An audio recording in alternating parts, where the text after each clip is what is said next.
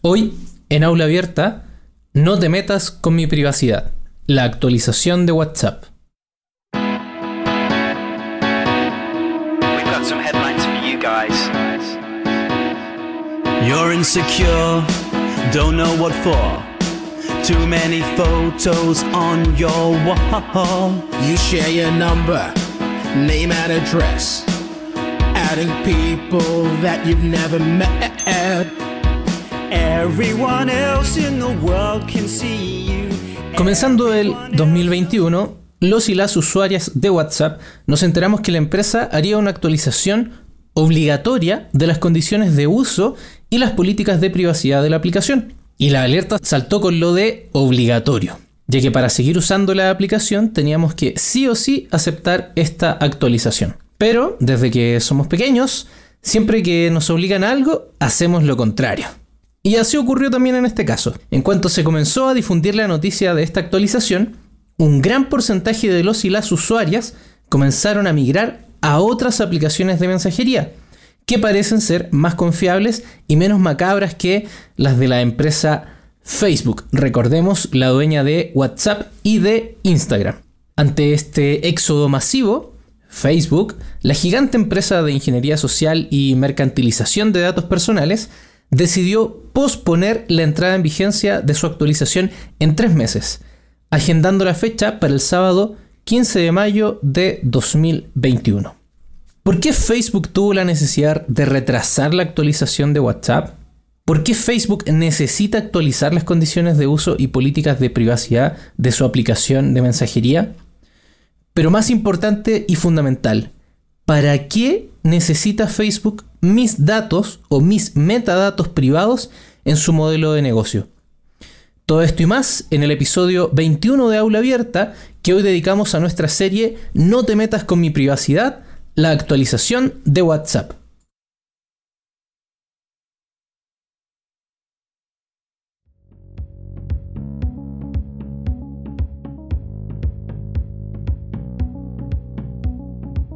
Hola a todas y todos nuestros oyentes, estamos en un nuevo episodio de Aula Abierta, tu podcast del Centro de Cultura Digital, donde conversamos de lo digital desde una perspectiva personal, cultural y social, para recordarte que lo digital también es humano. Los saluda Sergio Rubio Pizzorno en la conducción y producción, junto al gran Rodrigo Valdés en la grabación y edición.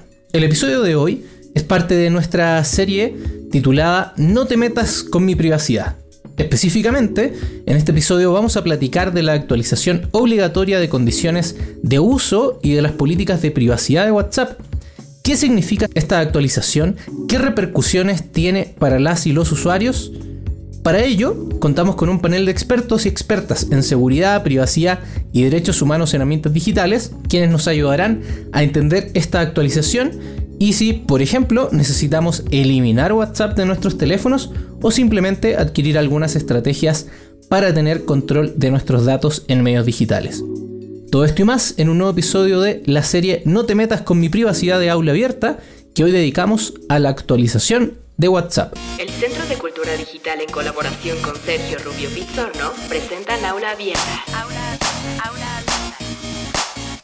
Lo digital también es humano.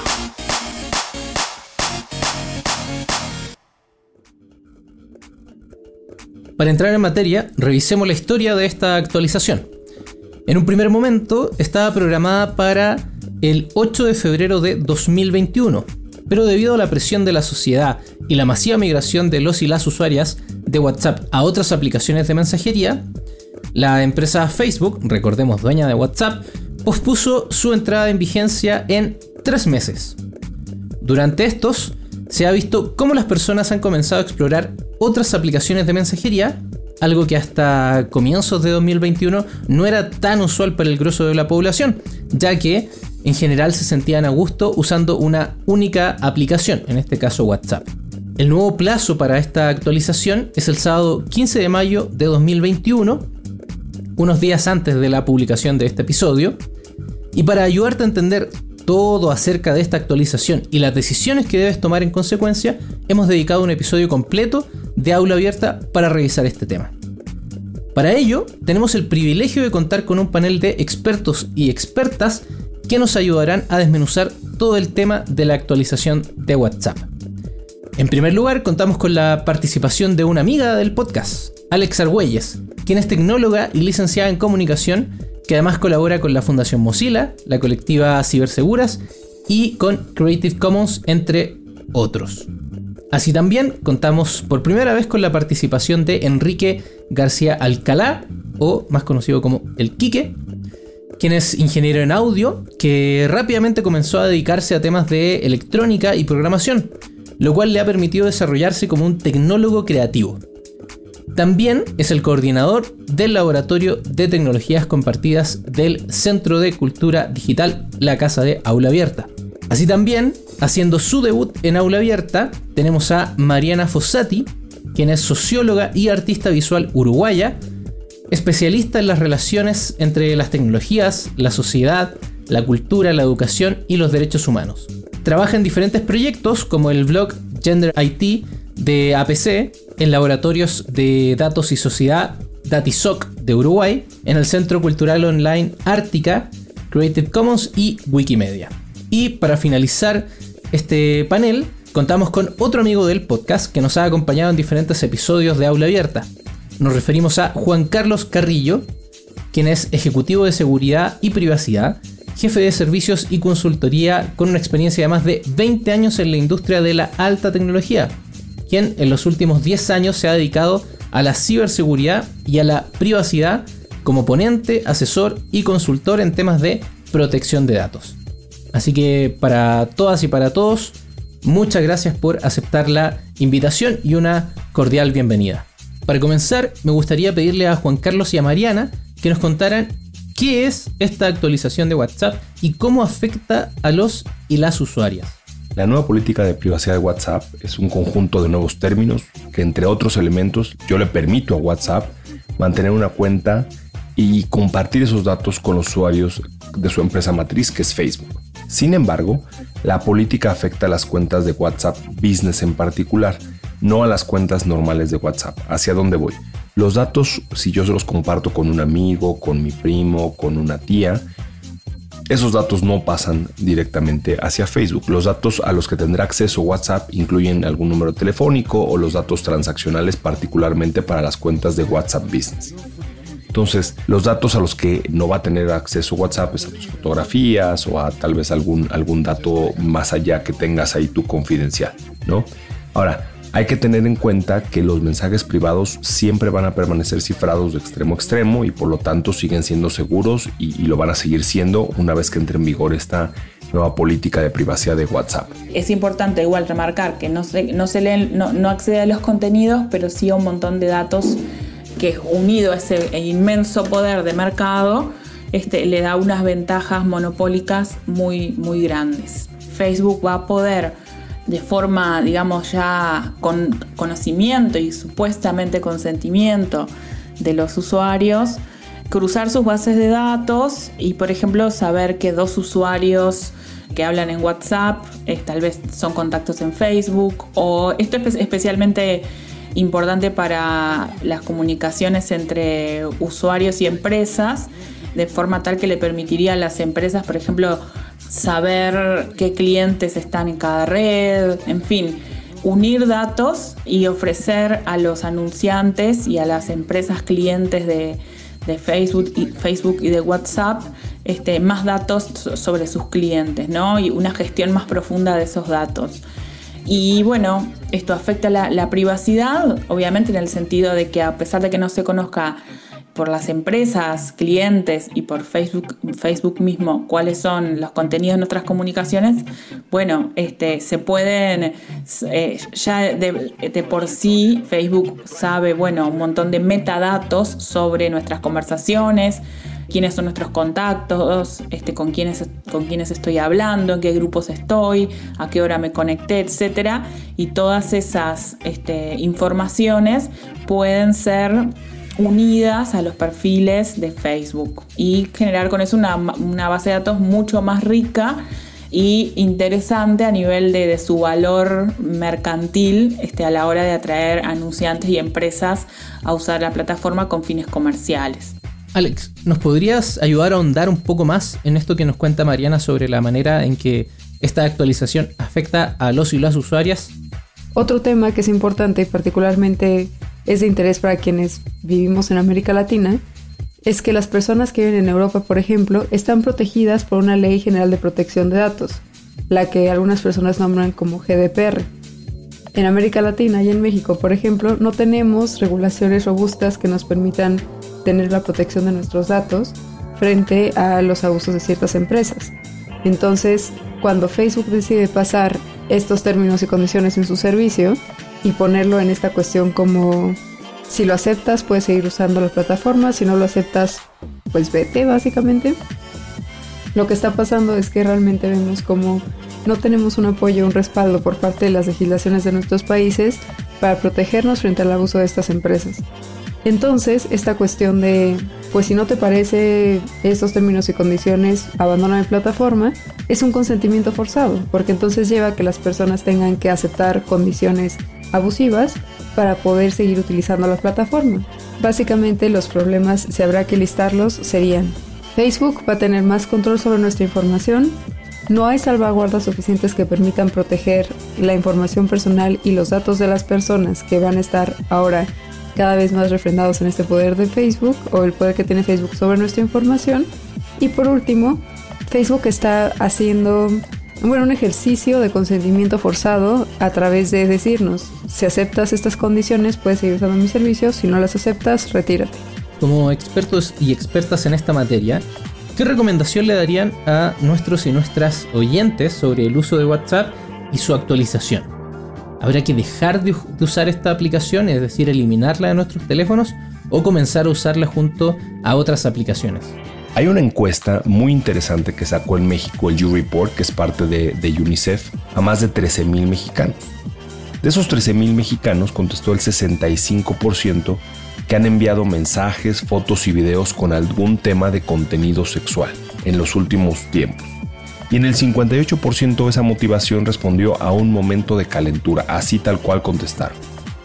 Entonces, la pregunta realmente yo la revierto. ¿Estamos plenamente conscientes de lo que compartimos por redes sociales o por mensajerías? En México tenemos una frase que, que, me gusta mucho, ¿no? Si ya sábanas, ¿para qué cobijas? Si ya sabes que el negocio de estas empresas son tus datos, no compartas información que no quieres que ellos usen. El peligro directamente está en la escasa conciencia que tenemos aún sobre lo que implica utilizar las redes sociales o cualquier tema de mensajería. Lo poco que sabemos sobre el uso que dan los proveedores a estos servicios de nuestros datos. Luego entonces, si no tengo conocimiento, ¿por qué compartiría información confidencial, con información privilegiada. Aunque los mensajes estén cifrados de extremo a extremo, como afirma el propio WhatsApp, no estamos exentos de que el receptor comparta la foto, el audio o el texto que nos puede poner en una situación comprometida. Entonces, esto es fundamental. Mi recomendación muy personal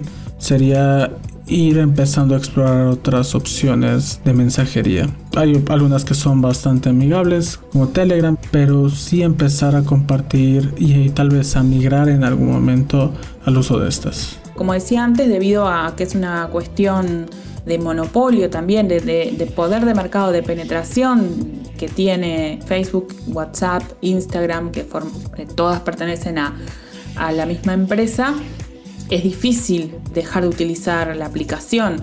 Incluso este, para una persona como yo, que conozco muchas alternativas, que las uso, eh, no puedo dejar de usar completamente WhatsApp y creo que es importante no sentir una presión medio culpógena de, ay no, estoy usando WhatsApp, qué, horrible. O sea, tenemos que saber que a veces lo usamos porque no tenemos más remedio para comunicarnos con ciertas personas o para incluso eh, interacciones con el gobierno, con otros monopolios empresariales que a veces no ofrecen otras vías de comunicación que WhatsApp, por ejemplo.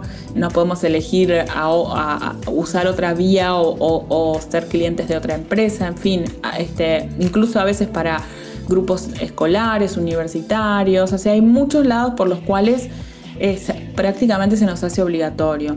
Pero mi, filosofía es que no por eso nos tenemos que rendir y no por eso tenemos que renunciar a agregar un poco más de seguridad y un poco más de privacidad a nuestra vida. Em, y bueno, si, si junto con WhatsApp utilizamos alguna otra este, aplicación de mensajería, especialmente para comunicaciones este, que puedan ser comprometidas, de riesgo, comunicaciones que puedan llegar a, requerir este, un mayor nivel de privacidad, no dudemos en usar esas otras aplicaciones. Yo a nivel personal soy partidaria de abandonar cualquier plataforma de Facebook, pero también eso es un poco utópico, ¿no? Vivimos en un mundo donde, como mencionaba anteriormente, muchas personas utilizan WhatsApp. Invitaría a las personas que desde ya empezaran a probar otras aplicaciones. Hay aplicaciones muy populares que han sido como recomendadas a partir de estas revelaciones en torno a lo que va a suceder con, WhatsApp y Facebook, que tienen que ver con justo otro tipo de aproximación a lo que implica proteger la privacidad de las comunicaciones de sus usuarias.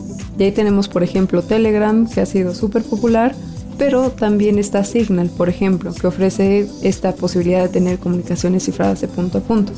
Que eso quiere decir que son comunicaciones que están mucho más protegidas que en Telegram. Pienso que si bien Telegram es una aplicación que ahorita ha tenido mucha popularidad, es importante también conocer las opciones que brinda y no pensar como, bueno, Telegram ya es la nueva plataforma, y solo la voy a usar porque es gratis y no voy a entrar más. No, no cometamos el mismo error que cometimos con WhatsApp. Pensemos de una forma más crítica cuáles son las posibilidades de configuración, cuáles son las posibilidades de privacidad, qué funciones tiene Telegram. O sea, si yo tengo una conversación en Telegram, probablemente no sea una conversación muy segura a menos que yo defina que quiero tener un chat secreto. Y a través de ese chat secreto se desbloquean otras posibilidades, como la posibilidad de tener comunicaciones cifradas de punto a punto, el tener mensajes que se autodestruyan, el que los mensajes que estén contenidos en esa conversación no puedan ser compartidos hacia otras conversaciones, etc. O sea, hay posibilidades, pero el punto es que estas posibilidades hay que dejar de pensar que nada más se nos van a presentar gratuitamente. Hay que buscarlas o incluso si no las encontramos hay que desarrollarlas, pero hay que dejar de tener esta aproximación de dependencia a las tecnologías. Las tecnologías son herramientas, no soluciones. Y a propósito que han mencionado algunas aplicaciones de mensajería como Telegram o Signal, ¿nos podrían compartir cuál es su top 3 de estas aplicaciones? Es decir, para que todos y todas nuestros oyentes puedan saber cuáles son las aplicaciones de mensajería que utilizan personas expertas en tecnología, seguridad y privacidad digital?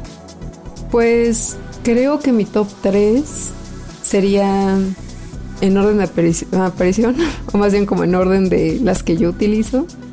Pienso mucho definitivamente en Signal, después tal vez pondría Wire y finalmente pondría Telegram. Aunque bueno, desde un perfil más enfocado a cuestiones de defensa de derechos humanos o trabajos en torno a activismo y demás. Probablemente las que se recomendarían serían este, sí, Signal, Freema y Wire. Yo omito un poco Freema porque esa es una app de paga y eso restringe la posibilidad de que varias personas como que accedan a ella. Sin embargo, pienso que Signal es una gran opción, sobre todo en México, porque vemos cómo diferentes agencias del Estado pueden utilizar Mm, tecnologías basadas en Celebrite, más bien tecnologías de Celebrite, para intervenir en las comunicaciones y Signal ya tiene estas consideraciones que permiten que a pesar del uso de esas tecnologías, nuestras conversaciones y la información que compartimos a través de su plataforma esté asegurada. Entonces a mí eso me da como muchísima más confianza para utilizar esa plataforma sobre otras. Después pensaría en Wire porque también tiene ciertas consideraciones o configuraciones que permiten darle como cierta, pues sí, consideración de privacidad más robusta a las comunicaciones que se realizan a través de la plataforma. Pero la verdad es que muy poquitas personas utilizan Wire. Entonces en ese sentido creo que la que más uso, aunque no es la que prefiero mayoritariamente, para comunicarme con personas en general, más allá de mis temas de trabajo o lo que sea, sería Telegram. Pero siempre con esta consideración. Telegram en grupos y demás es una herramienta súper bonita porque tiene stickers, puedes compartir lo que gustes y mandes. También tienen como esta funcionalidad que recientemente habilitaron, que te permite tener como chats grupales de voz o llamadas por video grupal también. Pero justo, si yo quiero tener una conversación más segura a través de Telegram, tendría que habilitar un chat seguro. Y esto es interesante tenerlo en cuenta porque también nos ayuda a pensar que hay que darle como más intención al uso de la plataforma. No nada más creer, como les decía hace ratito, que porque es una plataforma diferente a WhatsApp ya está seguro y yo no tengo que hacer algo para procurar mi seguridad. No, no, no. Hay que ser más proactivas en esta procuración de nuestra seguridad y en la procuración de la privacidad de nuestras comunicaciones. La primera recomendación que haría sería Signal porque al mismo tiempo que puede ser usada en el tanto en el celular como en la computadora, este tiene la gran mayoría de las funcionalidades que tienen las otras, que tienen Telegram, WhatsApp y otras y que, mm, o sea, tiene, por ejemplo, imágenes, audios, tiene mm, posibilidad, como decía, de usarla en distintas plataformas. Realmente es muy completa, tiene algunas, incluso algunas funcionalidades adicionales más protectoras de la privacidad, como por ejemplo que los archivos multimedia caducan y se borran en determinado momento. O sea, no se acumulan en, un archivo en la nube porque del cual después quizás no sabemos si vamos a mantener control sobre, sobre el mismo. En fin, creo que en primer lugar sería Signal. En segundo lugar, Telegram porque mm, es una buena alternativa a WhatsApp. Este tiene excelentes funcionalidades, cada vez es más completa, hay muchos grupos interesantes, muchos canales. Em, en fin, es, en realidad finalmente es la que, la que más uso, aunque verdaderamente no es que sea la más segura porque el intercambio de mensajes no, no va cifrado por defecto. Este, solamente en caso de que yo inicie una conversación llamada secreta, ¿no? Entonces, bueno, eh, la mayor parte del tiempo no lo hacemos y entonces no estamos teniendo una comunicación cifrada de extremo a extremo, aunque sí con otro tipo, otro nivel de cifrado, pero no el más seguro de todos.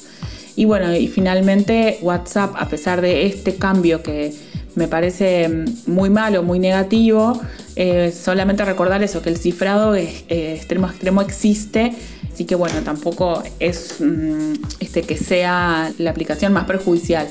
Pero sí me parece interesante explorar otras, todo lo que sean chats a través de protocolos abiertos que se pueden usar a través de múltiples aplicaciones y redes como Matrix, como XMPP y que dan muchas más opciones porque se pueden construir sobre ellos distintas aplicaciones con distintas funcionalidades, distintas apariencias gráficas, etc.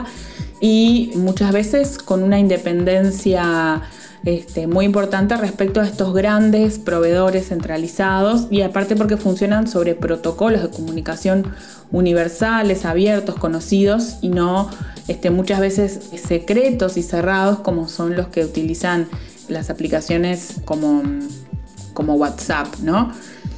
Para mí el top 3 de aplicaciones de mensajería es en un primer lugar Telegram, por su facilidad. Es un equilibrio entre la facilidad que tiene de uso con las ventajas que tiene hacer la privacidad. Por otro lado, no he descartado el uso de WhatsApp y aquí es donde se tiene que balancear con quiénes se va a estar en contacto, ¿no? A veces con la familia o con cuestiones de trabajo puede ser difícil el realizar esta negociación. Entonces, pues bueno, o sea, creo que por su difusión y disponibilidad es todavía una opción para mí. Sin embargo, pues buscaría migrarlo. Y la tercera es una que uso solamente en ciertos círculos, que es Tox, ¿no? Que en realidad tiene varios clientes para distintas plataformas y pues es una es una opción bastante segura. Sin embargo, pues carece de toda la facilidad en cuanto a usabilidad que, tienen las otras dos, aunque su desarrollo la verdad ha, ido mejorando y, y, creo que también puede ser una buena, un buen espacio para explorar. Yo separaría aquí lo personal de lo comercial, lo público de lo privado, lo familiar de lo empresarial. Si estamos buscando soluciones empresariales, hay que, hay que buscar mucho más herramientas tipo Slack o Microsoft Teams. Si estamos buscando Soluciones mucho más de para mandar un meme, para mandar una foto de un chiste, para mandar la comunicación familiar de dónde vamos a reunirnos el fin de semana. Eso nos podemos quedar con el mismo WhatsApp, ¿no? Si eres una pequeña empresa y quieres comunicarte con tus clientes, bueno, aún para ellos sería funcional volver a los SMS, ¿no? Así que no existe una, una, solución única. Yo les voy a poner mi ejemplo. Yo utilizo WhatsApp para temas de el chiste, el meme, los grupos de amigos, etc. ¿no? Ocupo Microsoft Teams y el chat de Google para mensajes normalmente de trabajo. Ocupo el iMessage de Apple para mis conocidos en Estados Unidos. Ocupo Telegram para grupos muy grandes de más de 500 miembros. Ocupo Trima, que es bastante más seguro para un grupo de eh, amigos de seguridad de la información. He llegado a usar para mandar una felicitación los mensajes de Facebook o del mismo LinkedIn. Y honestamente no hay una respuesta correcta. Lo importante es entender para qué datos vamos a compartir cada uno de ellos. Voy a ponerles un ejemplo muy rápido de comparar WhatsApp, Signal y Telegram, que son las más ocupadas. Lo que es inscripción de punto a punto, las tres herramientas no lo ofrecen. Telegram sí hay que encontrar muy bien ese tema de los secret chat, chats y configurarlo, ¿no? En los tres, en el tema de grupos, podemos ya configurar el tema de mensajes que desaparecen. Para hacer respaldos de las tres aplicaciones, WhatsApp lo permite, normalmente es a través de la nube de Android o de la nube de Apple. Signal solamente lo permite eh, en el dispositivo local y Telegram en su propia nube, ¿no? También permiten passwords, todavía ninguno tiene un tema de anuncios, pero Telegram está en sus planes está poniendo y el tema de seguridad en grupos de chat, me parece que ahí las tres están en una situación muy parecida. Por ejemplo, en mi caso, yo prefiero Signal, porque me gustan sus medidas de seguridad, tiene sticker, incluso te permite tener videollamadas entre diferentes dispositivos. Alguna vez pude probar esta funcionalidad. Por ejemplo, estuve en una videollamada en donde yo estaba conectado desde mi computador y mi amiga estaba conectada desde su teléfono. Y creo que esa funcionalidad no la, no la tiene ni WhatsApp ni Telegram. No obstante, me ha sido súper, súper, súper difícil poder usarla con mis contactos. Y hasta el momento, la, cifra es un poco desalentadora. ¿eh? Solo he logrado utilizar esta aplicación con tres personas, con tres de mis contactos. Y a propósito, que Mariana mencionó estas opciones abiertas de mensajería, quiero aprovechar la oportunidad para dar un mensaje a la comunidad del software libre. Cuando estábamos preparando este episodio, además de invitar a Alex, a Mariana, a Juan Carlos y a Quique, también contacté personalmente a distintas personas y colectivos identificados con el software libre y la autonomía tecnológica. La idea también era invitarlos a que pudieran compartir su opinión y recomendaciones sobre aplicaciones de mensajería, pero de software libre.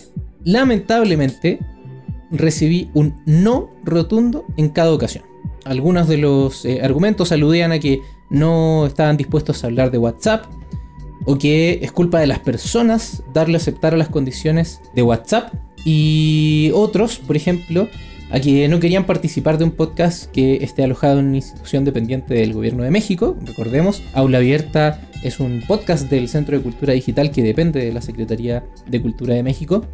Y otros simplemente ignoraron la invitación. Lo grave de esta situación es que todos y todas nuestras oyentes de México y de toda Latinoamérica se quedaron sin la posibilidad de conocer las opciones que la comunidad del software libre dispone en aplicaciones de mensajería. Lo cual es producto de una postura radical y poco crítica, ¿cierto? Contrario de lo que podrían pensar los amigos que me dijeron que no a la invitación.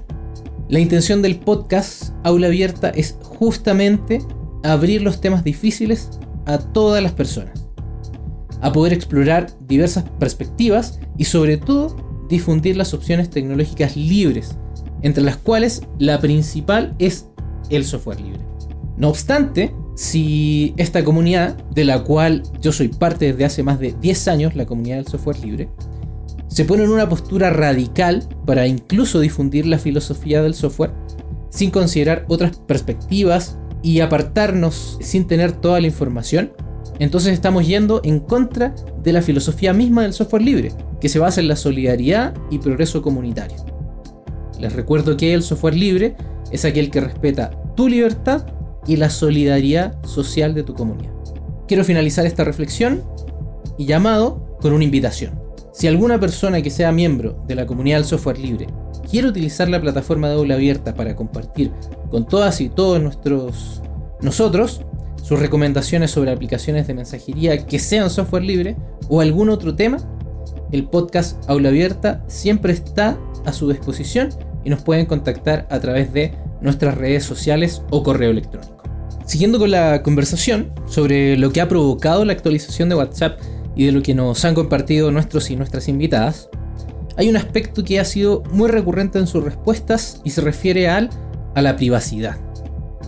Lo cual es muy interesante ya que no solo compartimos información personal y delicada a través de las aplicaciones de mensajería como WhatsApp por ejemplo, sino también en aplicaciones de transporte como Uber o de entrega a domicilio para encomiendas o comida, entre muchas otras aplicaciones, a las cuales les compartimos datos que son eh, delicados, como decía anteriormente, como por ejemplo nuestra ubicación, la dirección de nuestro hogar, nuestros datos bancarios, entre muchos otros. En este sentido, me gustaría preguntarles a, a nuestros y nuestras expertas qué recomendación nos podrían dar sobre el uso y el cuidado de nuestros datos privados en estos ambientes digitales. Hay que preocuparse por, por todas estas apps con las cuales estamos compartiendo ubicación, además de todo el registro de nuestra actividad, desplazamientos, en el caso de las aplicaciones de, transporte.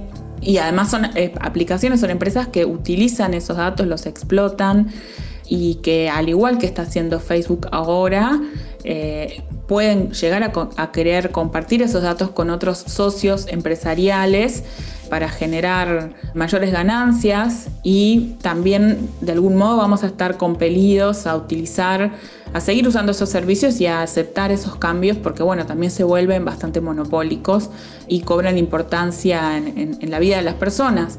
Entonces, bueno, caemos en estas cuestiones que son a veces una especie de pacto mm, faustiano que, que nos hace difícil elegir entre la privacidad y otros valores que son eh, importantes para nuestra vida cotidiana.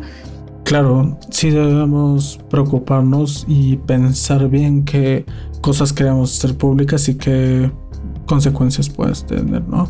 Eh, me recuerda mucho una pieza de Joanna Moll, que es una artista que trabaja con medios digitales y demás, pero ella, como parte de una investigación y de un proyecto que se llamó The Dating Brokers, compró, porque están a la venta, un millón de perfiles de sitios de citas por solo 136 euros, una cosa así. Lo que resulta delicado con eso es que ella compró este, estos perfiles de citas a cierta aplicación, por así decirlo. Sin embargo, tenía el mismo problema que lo que estamos viendo con WhatsApp y Facebook. Esta empresa de citas tenía una o pertenecía a una red mucho más grande de sitios de citas en donde incluso se, se tenían a las más importantes como Tinder y demás y compartían perfiles entre estos. ¿No? Entonces el tener y, estaban a la venta. Entonces ese es un ejemplo de cómo muchas empresas pueden compartir datos entre sus distintas marcas, resultando un poco oscuro el fin que se le da a, a nuestros datos. Si estamos tan preocupados por ese tema de privacidad en línea, la pregunta típica es si debemos de preocuparnos por los datos que compartimos no solamente vía estos mensajeros, sino otro tipo de apps como lo que es las de entrega a domicilio, ¿no? Y hay una historia que cuento sobre la revolución industrial y aplica perfecto para esta pregunta. Cuando surgió la revolución industrial nadie pensaba que tendría efectos como la contaminación, los sindicatos, las huelgas, la competencia económica o la globalización. A donde voy con esta historia es que la revolución digital tiene un sinnúmero de beneficios, pero contiene riesgos y contiene consecuencias.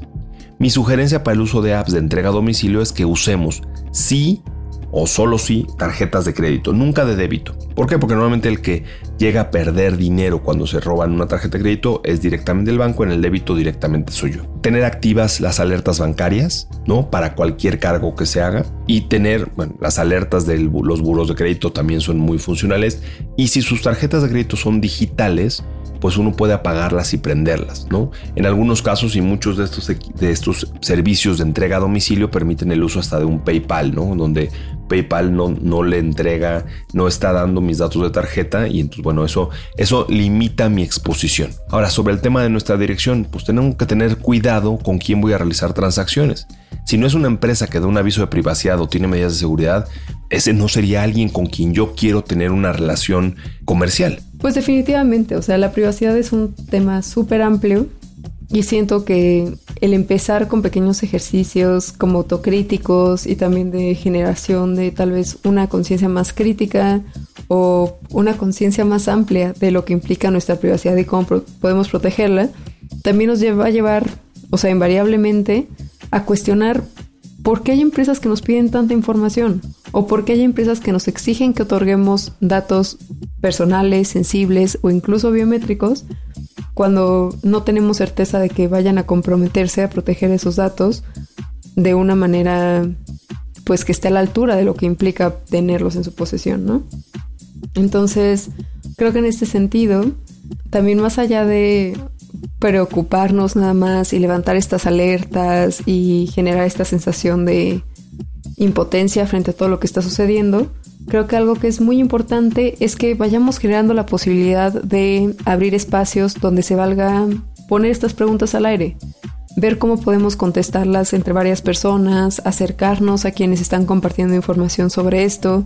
En México, afortunadamente, hay varias organizaciones de la sociedad civil que trabajan sobre estos temas y que continuamente están compartiendo materiales de difusión para hablar no solo de lo que sucede con las plataformas, sino también de cuál ha sido la respuesta por parte del Estado, de nuestro gobierno, para ponerse a la altura de la protección de la privacidad y así como con la privacidad, a la altura de la protección de otros derechos digitales.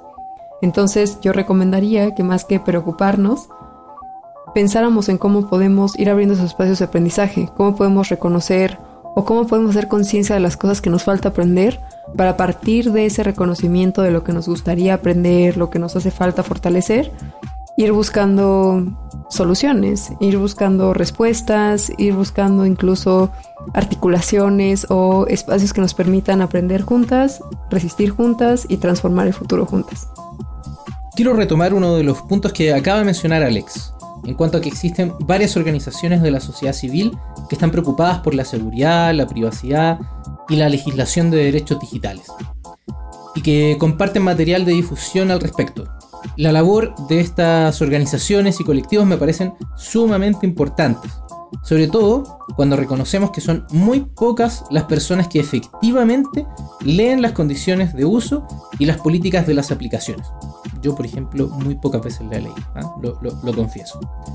Ahora, pero esto pasa porque, por una parte, debemos reconocer, no tenemos muy buenas prácticas de seguridad digital, pero por otra parte, también hay que reconocer que estos textos son unos tex- textos horribles, extensos, y que literalmente están hechos para que no los leamos.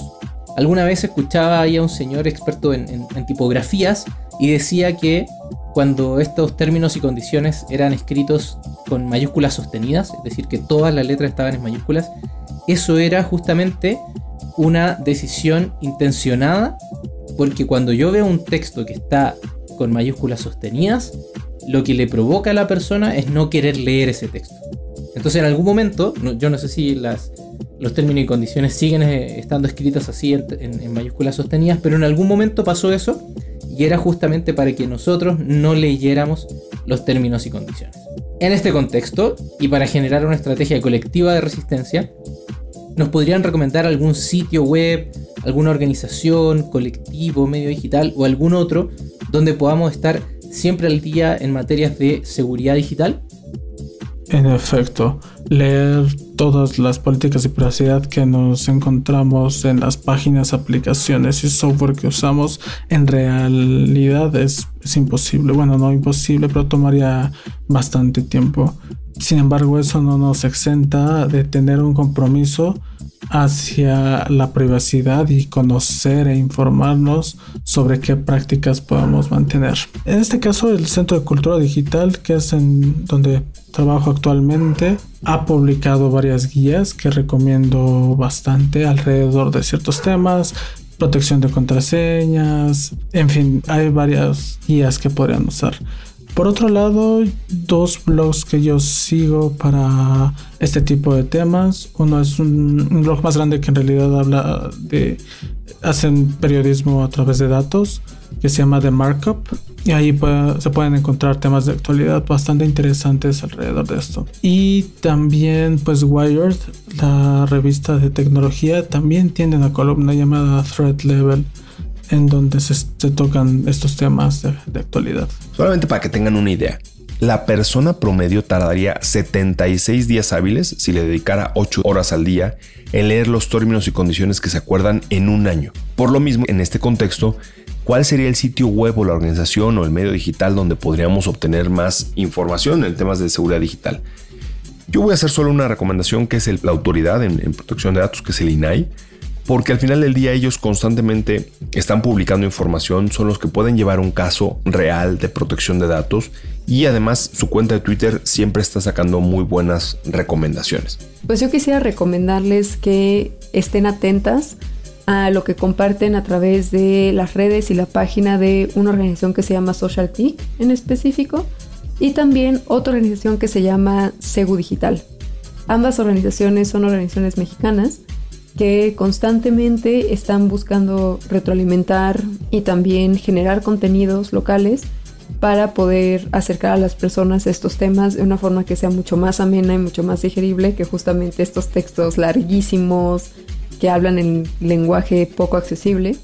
Entonces yo recomendaría que no perdieran de vista las cuentas tanto de SocialTIC como de Seguridad Digital y también les invitaría a tener en el radar a Ciberseguras, que es una articulación de mujeres latinoamericanas, desde donde también brindamos espacios de acompañamiento. En algunos casos podemos diseñar también talleres específicos para ayudarles a desarrollar diferentes habilidades en cuestiones digitales, pero también generando espacios de aprendizaje colectivo y crítico para ir trabajando sobre nuestra autonomía digital.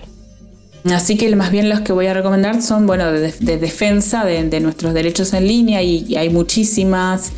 En Latinoamérica podría mencionar una larga lista que, que va desde derechos digitales, este, Fundación Vía Libre, en Uruguay está Datisoc, a la cual yo pertenezco. Eh, desde un punto de vista feminista, por ejemplo, tenemos Ciberseguras, eh, Acoso Online, mm, Luchadoras en México. Hay, muchísimas, quizás eh, sería este, bueno compartir con los oyentes los links, porque así de memoria tal vez es un poco difícil para mí hacer la lista y, y dejarles disponibles los, los enlaces. Justamente Mariana, todos los enlaces de las recomendaciones que todas y todos ustedes nos han dado y nos han eh, recomendado están en la descripción de este episodio para que tú, quien nos estás escuchando, puedas darle clic al enlace para acceder a todos los datos que te interesen. Entonces repito, todos los datos, todas las recomendaciones, las aplicaciones, los sitios web que nos han compartido nuestras y nuestros invitados están en la descripción de este episodio. Entonces te vas a tu aplicación donde está reproduciendo este episodio, el, podcast Aula Abierta, y te vas a la parte donde dice descripción y ahí van va a estar la lista de las recomendaciones, bueno, los enlaces de las recomendaciones para que simplemente les des clic y puedas acceder a ellas. Y para finalizar, quiero abrir el micrófono para que cada uno de ustedes pueda dar un mensaje final a nuestros y nuestras oyentes.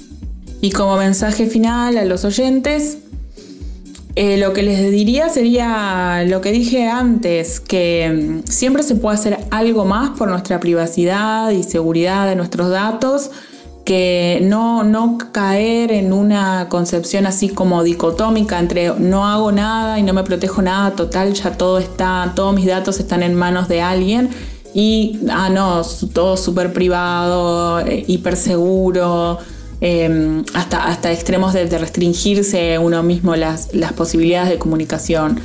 Eh, creo que hay muchos grises en el medio, muchos matices y cuanto más nos podamos acercar a un óptimo este, para nuestra privacidad mejor, eso tiene mucho que ver con aprender, con agarrarle el gusto a las tecnologías, tener curiosidad, probar, hacerse preguntas, cuestionar eh, cada nuevo pedido de, de acceso a nuestros datos este, si es necesario o innecesario. este, y tratar de reducir la lista de, de aquellas entidades y empresas que, que tienen nuestros datos em, este, y, y, tener este, las, las, medidas de, privacidad y seguridad este, que, que, que, podamos eh, implementar en nuestra cotidianeidad, que son varias, no son pocas, y aunque nunca vamos a estar 100% este, con total seguridad, siempre algo es mejor que nada y un paso más es mejor que lo que, lo que teníamos antes. Así que se, se puede este, y no es, no es, tan difícil y vayamos por eh, un camino de ir optimizando en vez de quedarnos en la idea o totalmente seguro o totalmente inseguro. Pues el mensaje que podría dar en realidad tendría que ver con que la gente se informe en general, que no tomemos solamente una fuente o dos, sino que realmente nos cuestionemos qué es lo que significa lo que vemos, tanto por lo que se nos impone de cierta forma por el mainstream como por las alternativas, ¿no? En realidad creo que hay que tener una postura crítica entre ambas y tomar una decisión final o un punto de vista específico que no necesariamente tiene que estar polarizado hacia los dos lados. Eh, se tendrían que tomar en cuenta muchas cosas que tienen que ver con lo ético, con lo económico, con lo cultural y con lo social. Entonces es eso, creo que fomentar la, la visión crítica y la creación de criterios amplios y puntos de vista específicos. Obviamente basados en la evidencia, basados en la información. Nada, muchas gracias. Pienso que en el fondo siempre es muy importante que dejemos de ver las tecnologías como soluciones únicas, porque no son. Las tecnologías no son soluciones, son herramientas. Y son herramientas que también se van transformando, se van adaptando, se van haciendo cada vez más sofisticadas y eso requiere que también nosotras, las personas que las usamos, estemos constantemente dispuestas a aprender de ellas. Cuáles son sus nuevas posibilidades, cuáles son como estas nuevas condiciones de uso que incluso implica el estar utilizándolas constantemente o no. Creo que en el fondo algo que definitivamente no podemos dejar de lado es el seguir luchando porque haya estos espacios de aprendizaje, de difusión, de generación de conciencia colectiva, para que también vayamos entendiendo si las tecnologías que existen hoy en día son las tecnologías que nos queremos llevar al futuro. Y si estas no son las tecnologías que necesitamos para el futuro que queremos, un futuro más incluyente, más justo, más respetuoso de nuestros derechos, entonces, ¿cómo podemos imaginarnos y eventualmente hacer posibles las tecnologías que sí queremos ver en el futuro que queremos construir? Entonces, ese es mi mensaje, mi invitación, mi deseo y pues quedo atenta a cualquier cosa en que pueda apoyarles. Muchas gracias por el espacio. Hay que huir de estas ideas de que simplemente tengo que cerrar mi cuenta. Es mejor tener claro para qué son estos servicios gratuitos, y digo gratuitos entre comillas. La moneda de cambio es mi información. Entonces, como familia, como pareja, como grupo de amigos, hay que platicarlo, hay que decidir cuál es la herramienta óptima para cada necesidad. No es un tema que se resuelva solo, se debe resolver mediante el diálogo y la comprensión del problema. Yo les platico un caso muy en particular. Mi hermano ocupa solamente los mensajes de iMessage de Apple. Y ya sé que con él el acuerdo es que no le mande por ningún otro lado porque no va a contestar. E, eso es muy válido. Eso es muy válido. El decir es, este es el medio por el cual voy a compartir información. Entonces, mi sugerencia es conversenlo, platíquenlo en familia eh, o en grupo familiar o en grupo de amigos o en grupo empresarial y decídanlo. Porque si solamente uno toma una decisión, toda su estrategia no va a servir de nada. Por más que yo diga voy a ocupar únicamente Trima y nadie más ocupa Trima, pues de nada sirve. Entonces es súper importante entender esto. Sin más los dejo, pueden encontrar más información en mi cuenta de Twitter, Juan-Carrillo. Ahí constantemente estoy compartiendo información sobre ciberseguridad y privacidad de datos. Muchas gracias. Le agradecemos a Alex, a Quique, a Mariana y a Juan Carlos por aceptar la invitación para estar en este episodio de, de Aula Abierta para compartir sus conocimientos y experiencias en temas de seguridad y privacidad digital con todas y todos nuestros oyentes. Y así como Juan Carlos nos compartió su cuenta de Twitter, también en la descripción de este episodio podrás encontrar los datos de contacto de nuestros y nuestras invitadas. Así que Ahí si te quedó alguna duda o te interesó mucho lo que dijo alguno de ellos o alguna de ellas, puedes ir a la descripción de este episodio y ahí vas a encontrar su dato de contacto. Así que nuevamente muchas gracias a todos y a todas por, por estar presente en esta conversación de Aula Abierta. Finalizamos este episodio dándote las gracias por acompañarnos una vez más en el podcast Aula Abierta. Si quieres contactarte con nosotros, nos puedes escribir en Twitter a la cuenta arroba aulaabiertapod, arroba o también a mi cuenta personal que es arroba Sergio Rubio, al inicio en vez de S es con Z, arroba Sergio Rubio. Y también nos puedes escribir por correo electrónico a la dirección aulaabiertapodcast.gmail.com. Te recuerdo que nos puedes encontrar en tu aplicación de podcast favorita. Búscanos como Aula Abierta en Spotify, Apple Podcasts, iBox, YouTube y SoundCloud. Suscríbete a nuestro podcast en cualquiera de estas aplicaciones para que te enteres de todas las novedades del programa. Nos escuchamos en una próxima edición de Aula Abierta. Hasta luego y gracias totales. Escuchaste Aula Abierta, una colaboración del Centro de Cultura Digital con Sergio Rubio Pizzorno. Lo digital también es humano.